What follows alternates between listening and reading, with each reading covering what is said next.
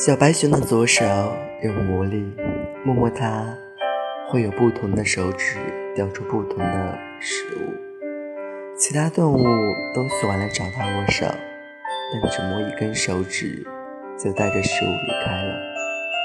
小白熊用左手跟大家挥别的时候，总感到有点孤单。一天，小河马来到小白熊的面前。小白熊伸出左手问：“你想吃点什么呢？”河马伸出右手，放在大白熊的整只左手上，说：“我从来不是为了吃东西，而是为了牵你的手。